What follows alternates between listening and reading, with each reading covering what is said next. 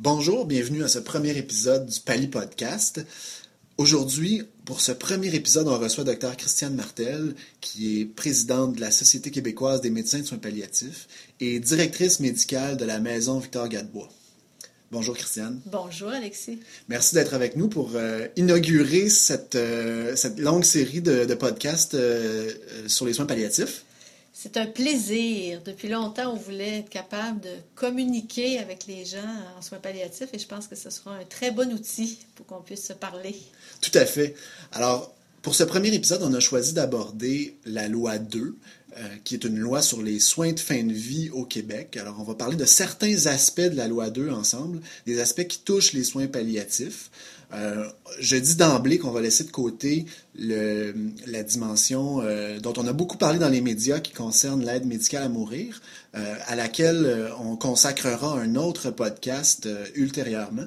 Mais on va se concentrer sur des aspects de la loi qu'il est important pour, à notre sens, que les médecins de famille, les médecins généralistes, les médecins hospitalistes, les médecins de soins palliatifs connaissent.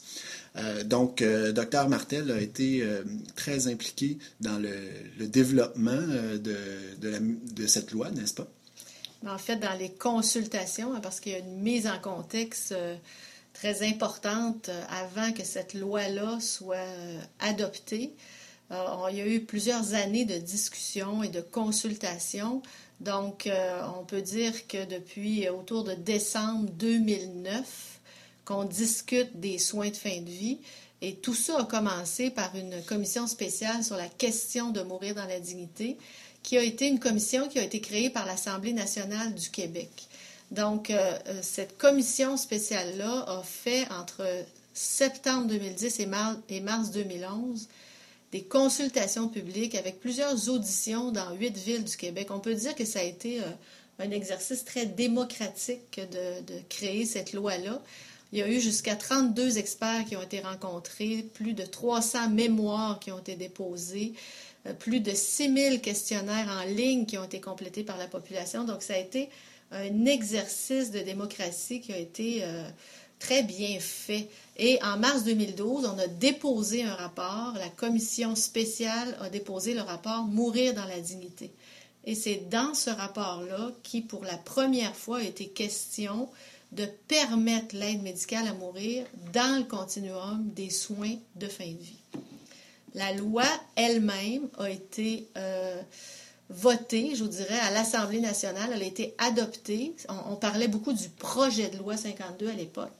Et euh, le projet de loi 52 a été euh, adopté en juin 2014, sanctionné le 10 juin 2014. Et à ce moment-là, le projet de loi 52 devient la loi 2. Et euh, c'est à partir de ce moment-là qu'on a pu euh, déterminer dans le temps que 18 mois après son dépôt, on voulait que la loi soit mise en application, ce qui nous porte à décembre 2015 pour la mise en application de la loi. Et c'est pour ça que depuis quelques semaines, quelques mois, on entend parler beaucoup de cette loi-là et des soins de fin de vie. Alors, pour situer les auditeurs, euh, on est aujourd'hui le 7 décembre 2015. Euh, euh, donc, la loi entre en vigueur le 10 décembre. Vous écoutez peut-être cet épisode quelques jours après l'application de la loi, peut-être quelques semaines ou quelques mois, mais les informations qu'on vous transmet aujourd'hui, évidemment, demeurent pertinentes, là, puis vont changer la pratique de tous ceux qui font des soins de fin de vie au Québec. Oui, effectivement, parce que euh, on a beaucoup confondu euh, loi 2 et loi sur l'aide médicale à mourir, mais la loi concerne les soins en fin de vie. Donc, on va un petit peu détailler un peu plus tard qu'est-ce que sont maintenant exactement les soins de fin de vie. Mais euh, effectivement, c'est très pertinent. En fait, je pense que pour toute la prochaine année, c'est très pertinent de comprendre ce qu'est cette loi-là. Je pense également pour, euh, pour le bénéfice de nos auditeurs, Christiane, qu'une petite mise en contexte de euh, l'accès aux soins palliatifs euh, au Québec en 2015 serait bénéfique. donc, qu'est-ce que c'est l'accès aux soins palliatifs? quels sont les milieux impliqués dans la fin de vie des Québécois aujourd'hui? Bien, en fait, on peut dire que l'accès aux soins palliatifs au Québec c'est malheureusement très, très variable selon la région où on demeure. Euh, on, s'amuse à dire parfois que selon votre code postal, ça pourra nous dire si vous aurez un bon accès et une bonne équipe de soins palliatifs qui prendra soin de vous euh, versus un autre code postal où il y a moins de services en soins palliatifs. Par exemple, on a jusqu'à une différence de 20 à 60% de la population selon la région où vous demeurez qui va avoir accès à des soins palliatifs. Donc, euh, c'était dans le, le, mémoire de la maison Michel Sarrazin en juillet 2010 où c'est ces chiffres-là ont été retenus. Donc, si vous êtes dans un certain territoire, bien, 20% de la population va avoir accès à des soins palliatifs, versus un autre territoire, jusqu'à 60-70% de la population va avoir accès. Donc, c'est une grosse différence. Il y a encore 20% des... à l'époque, on parlait des C3S, mais il y a 20% des territoires où il n'y a pas aucun accès au niveau des soins à domicile. Donc, c'est quand même important comme, euh, comme pourcentage. Et euh, au Québec, selon le, rapport de la Société canadienne du cancer qui a été publié en 2010, on est à peu près à une personne sur huit qui est capable de mourir à la maison. Donc, à peu près 12,5% des Québécois meurent à la maison. Alors qu'il y a des territoires comme, par exemple, dans la région de Verdun, au sud-ouest de Verdun, où on a jusqu'à 65 des gens qui peuvent décéder à domicile. Et ce qui fait la différence, c'est l'accès à une bonne équipe. Si on a des médecins, des infirmières, des gens qui, qui viennent nous soigner à la maison, eh bien, les soins à domicile et le décès à domicile est possible. C'est ça la, différence. Donc, une grande euh, disparité entre les, entre les régions euh, au Québec euh, en ce qui concerne l'accès aux soins palliatifs. Oui. On sait que au Québec, même, autour de 70% des décès pourrait nécessiter des soins palliatifs. Qu'est-ce qui nous amène ces statistiques-là? C'est le, nombre de personnes atteintes de maladies chroniques. Donc, euh, on sait, selon les, diagnostics, que quelqu'un pourrait bénéficier de soins palliatifs. Donc, on sait qu'il y a jusqu'à peu près 70% des, décès qui bénéficieraient d'avoir au moins une approche palliative et un accès. Euh, ça représente euh, autour, on pourrait dire peut-être 40 000, 40 quelques mille Québécois et euh, ils peuvent décéder à l'hôpital, à la maison, dans une unité de soins palliatifs. donc ces gens-là, euh, ce qu'on aimerait, c'est qu'ils aient tous accès à des soins palliatifs. Les maisons de soins palliatifs sont une option pour la fin de vie, mais les maisons euh, reçoivent par année à peu près, je vous dirais, autour de 3500 personnes par année. Et donc, il y a autour de 3500 décès qui se produisent dans les maisons de soins palliatifs. Donc, on voit que de 43 000 à 3 500, il y a une grande marge. Donc, la majorité des gens vont décéder ailleurs que dans une maison de soins palliatifs. Pourtant, les, euh, priorités devraient être mises dans les euh, lieux, surtout le domicile, qui est beaucoup moins dispendieux. Il y a même euh, des statistiques qui, qui démontrent que c'est presque trois fois, quatre fois plus dispendieux de décéder dans un milieu aigu, de soins aigus comme un établissement, versus de décéder à domicile. Donc, on doit déployer beaucoup d'efforts pour permettre aux gens de mourir là où ils veulent, et la majorité des Québécois souhaitent mourir à leur domicile, mais pour ça, ça prend des équipes de soins. Donc, euh, une grande proportion des Québécois qui souhaiteraient mourir à domicile, mais dans la réalité, ce qu'on observe, c'est pas le cas. Les gens meurent en majorité à l'hôpital. Oui, puis même dans les, dans les statistiques, je vous dirais, de le fichier de décès du Québec, euh, on a des chiffres de l'automne 2013 et 82 des décès, ça c'est les constats de décès, c'est les chiffres qu'on a. Peut-être que les gens ont été 95% euh, du temps à leur maison, puis juste la fin au mm. décès, mais c'est les chiffres qu'on a. Donc, 82% des décès sont constatés dans un établissement de santé au Québec. Donc, c'est quand même énorme comme pourcentage. Et il y a 59 de ces décès-là qui sont, qui sont constatés dans un centre hospitalier de courte durée. Donc, 59 c'est beaucoup de monde. Dans les soins de longue durée, autour de 20 et autour de 11 pour le domicile. Donc, ce qu'on souhaite, c'est inverser ces ratios que les gens puissent mourir chez eux quand le décès est prévisible pour la plus grande majorité des Québécois comme ils le souhaitent. Donc, on a du travail à faire pour euh, améliorer l'accès aux soins de fin de vie et particulièrement l'accès aux soins de fin de vie à domicile puisque c'est ce que les patients souhaitent et c'est également sur le plan euh, économique euh, avantageux. Tout à fait. Et donc, cette loi-là, en fait, qu'est-ce que qu'est-ce qu'elle vient apporter à cette situation des, soins palliatifs en 2015 au Québec? Ben, en fait, la loi nous décrit des nouveaux droits, en fait, pour les gens en fin de vie. Donc, euh, la fin de vie, les soins de fin de vie, antérieurement à la loi, étaient presque un synonyme que des soins palliatifs. quand on parlait de fin de vie ou de soins de fin de vie, dans la tête de tout le monde, on pensait à des soins palliatifs. Ce que la loi amène maintenant, c'est un nouveau droit. Donc, les soins de fin de vie, maintenant, incluent les soins palliatifs de fin de vie, donc pour les gens qui sont à la fin de leur vie, et l'aide médicale à mourir. Donc, le droit d'avoir de bons soins palliatifs et le droit d'avoir, d'avoir accès à l'option de l'aide médicale à mourir.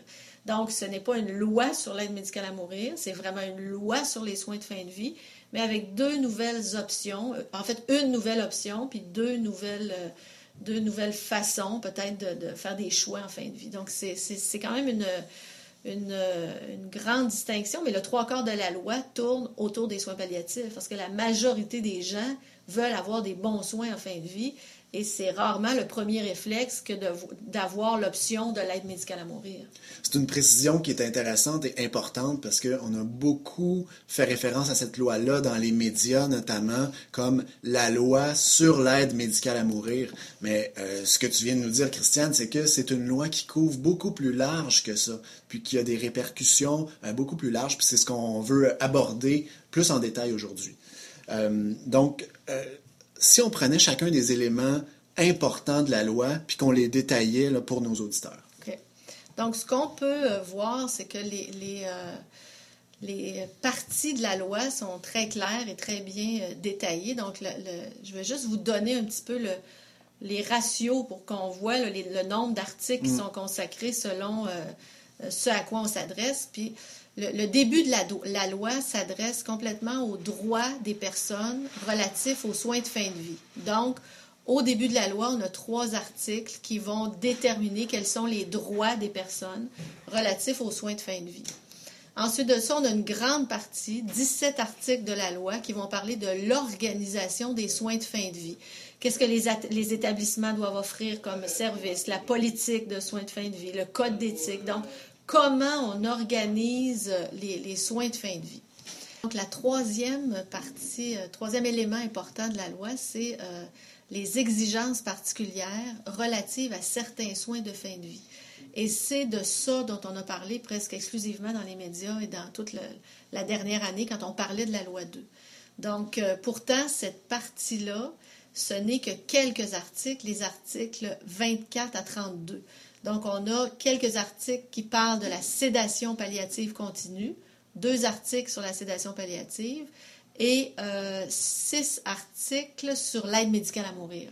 Donc, on voit que c'est vraiment pas une grande partie de la loi, mais euh, c'est très bien, euh, on encadre très bien maintenant les sédations palliatives continues et l'aide médicale à mourir. Une autre section de la loi qui représente une dizaine d'articles qui parle de l'institution de la commission sur les soins de fin de vie. Donc, on va former un groupe de professionnels qui vont être un peu euh, les surveillants de, la loi, de comment ça va se passer, que les Québécois aient accès à ces nouveaux droits. Une autre partie de la loi parle de la mise en place du régime des directives médicales anticipées et du registre des directives médicales anticipées. Donc ça, c'est quelque chose de complètement nouveau au Québec, je dirais presque quelque chose de nouveau à travers le monde, parce que les directives médicales anticipées, encadrées par une loi, incluses dans une loi, ça ne fait pas partie de, des lois ailleurs. On peut donner des directives, on peut indiquer aux gens ce qu'on souhaite, mais ce n'est pas un, droit et le médecin n'a pas l'obligation de suivre la directive, il a l'obligation que de la consulter au Québec, on donne, euh, on inclut les directives en disant je souhaite tel type de soins à la fin de ma vie, et le médecin qui ne répond pas à ces directives-là pourrait être passible de poursuite. Donc, c'est quelque chose qui est très particulier au Québec et c'est inclus dans la loi. En fait, euh, c'est tellement particulier que je dirais qu'on va consacrer un épisode euh, au régime des directives médicales anticipées. Pour bien expliquer cet aspect de la loi, je pense que ça vaut la peine qu'on s'y attarde dans un épisode dédié à venir dans les prochaines semaines. Oui, parce que c'est une grande partie de la loi. C'est 14 articles de la loi qui parlent des directives médicales anticipées et du registre des directives. Donc, ça vaut la peine de donc, c'était une grande partie de la loi et euh, je pense que c'est très important de comprendre ce qu'il y a dans les directives médicales anticipées. Très bien. Donc, euh, prenons chacun des, des, cinq éléments euh, que tu viens de mentionner, Christiane. tout d'abord, les articles qui concernent les droits des gens en fin de vie. Qu'est-ce que c'est ces droits qui sont définis par la loi 2 maintenant? Ben, en fait, c'est le droit d'accès. Hein. Premièrement, quelqu'un, désormais, quelqu'un qui voudrait avoir euh, un médecin ou un consultant en soins palliatifs et qui est dans un hôpital et qui n'a vu que des médecins en soins aigus ou curatifs, mais pourrait faire la demande d'avoir une consultation puis d'avoir l'opinion du médecin en soins palliatifs.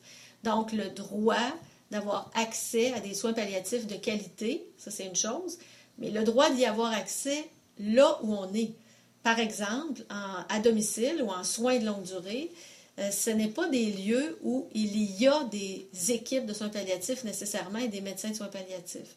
Mais le, patient ou la clientèle qui est dans ces lieux-là pourrait demander euh, d'avoir une opinion ou d'avoir un accès ou d'avoir une consultation. S'il n'y a pas le, médecin autour du lieu de vie du patient, il pourrait demander une consultation comme on peut demander une consultation à un cardiologue ou un pneumologue. Mais cette loi-là dit, vous avez le droit d'avoir des bons soins palliatifs, comme vous avez le droit d'avoir accès à l'aide médicale à mourir là où vous êtes et euh, avec une équipe compétente pour vous offrir cette option-là en fin de vie. Donc, c'est le premier élément qui est défini par la loi, euh, les droits euh, des patients en soins de fin de vie et notamment le droit d'avoir des soins palliatifs quand on est en fin de vie. Il y a ensuite des articles qui concernent l'organisation des soins de fin de vie, donc qui s'adressent, si je ne me trompe pas, notamment aux établissements de santé. Oui.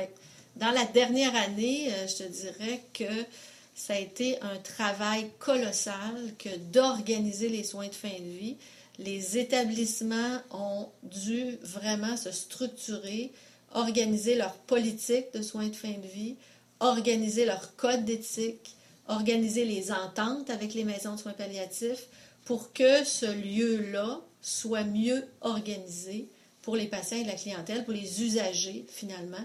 Donc, euh, le travail a été euh, colossal parce que euh, c'était des choses qui étaient faites, mais peut-être pas toujours en considérant l'aspect fin de vie. Et il ne faut pas oublier la nouvelle option en fin de vie qui est l'aide médicale à mourir. Donc, c'est un, encadrement qui devait être euh, très bien organisé par nos, euh, euh, établissements, par notre système de santé. Le ministère de la Santé a travaillé beaucoup conjointement avec les établissements pour les accompagner, pour organiser cette, cette partie-là de la loi.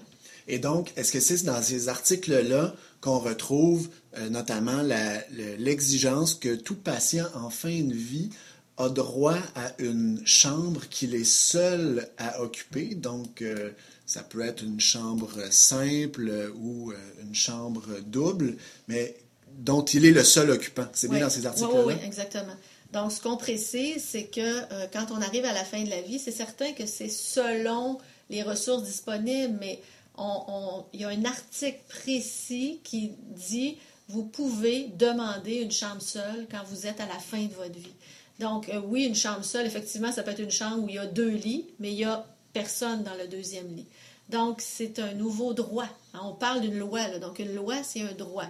C'est certain que si c'est impossible, euh, nul est tenu l'impossible, les établissements vont faire de leur mieux, mais vous avez le droit de le demander. Et vous avez le droit, si ce n'est pas accessible, de le signaler ou de faire euh, comme une plainte ou de dire, écoutez, euh, moi, j'aurais voulu avoir accès et je n'ai pas eu accès. Donc, euh, les établissements vont devoir prendre compte de ce que les usagers vont manifester, vont dire, parce que Là, c'est pas euh, laisser la bonne foi de l'établissement, c'est qu'on dit on vous demande de faire des efforts exceptionnels pour autoriser les gens à avoir une chambre seule. Hmm. Et euh, donc, un troisième aspect de cette, euh, de cette loi 2 concerne les exigences relatives à certains soins, deux en particulier, la sédation palliative continue et l'aide médicale à mourir. Alors, qu'est-ce, que, qu'est-ce qui est mentionné sur, euh, sur ces deux soins dans la loi? Ben, en fait, l'aide médicale à mourir, ce qui est euh, surtout important de comprendre, c'est les conditions qui doivent être satisfaites pour que les gens puissent avoir accès à l'aide médicale à mourir. Donc, il y a six conditions et il faut entendre un et entre chaque condition. Donc, il y a cinq conditions qui doivent être présentes pour que les gens puissent demander et être acceptés pour obtenir l'aide médicale à mourir. Donc, ils doivent être assurés au sens de la loi de l'assurance maladie pour éviter le tourisme hein, pour l'aide médicale à mourir. Ils doivent être majeurs et aptes à consentir aux soins, être en fin de vie et déterminer la fin de vie. Ce sera fait entre le médecin et le patient. C'est quelque chose qui n'est pas simple à déterminer, mais ce sera une décision, euh, je vous dirais, euh, intime et, euh, professionnelle du médecin, puis de la discussion avec son patient. Des fois, on peut avoir à demander un spécialiste pour nous aider à préciser si on est en fin de vie, mais ça ne peut pas être plus précis que la fin de vie déterminée par le médecin. Être atteint d'une maladie grave et incurable, la situation médicale se caractérise par un déclin avancé et irréversible des capacités. Donc, on entend toujours un et, hein, être en fin de vie et avoir une maladie incurable et être en déclin avancé irréversible. Et le dernier critère est d'éprouver des souffrances physiques ou psychiques constantes qui sont insupportables et qui ne peuvent être apaisées dans des conditions jugées acceptables par la personne malade. Donc, les gens doivent rencontrer toutes ces conditions pour pouvoir avoir euh, l'aide médicale à mourir. En ce qui concerne la sédation palliative, ce qui change à partir de maintenant, c'est que euh, le médecin devra demander un consentement écrit pour pouvoir poser ce soin-là, pour pouvoir appliquer la sédation palliative continue à la fin de la vie. Le médecin devra demander un consentement écrit au patient donc, euh, l'informer convenablement de ce qu'est ce soin-là, du pronostic de sa maladie, etc. L'article est très clair. Et la deuxième, euh, deuxième nouvelle chose dans cette loi-là, c'est qu'on devra déclarer, le médecin qui aura pratiqué une sédation palliative continue pour un patient devra déclarer dans les dix jours qui vont suivre la sédation qu'il a pratiqué la sédation palliative avec euh, un de ses patients. Donc, c'est les deux deux exigences particulières qu'on a placées dans la, dans, la loi. L'aide médicale à mourir avec ses conditions très précises et l'encadrement de la sédation palliative continue. Alors, encore une fois, c'est des changements pour les médecins qui pratiquent les soins palliatifs.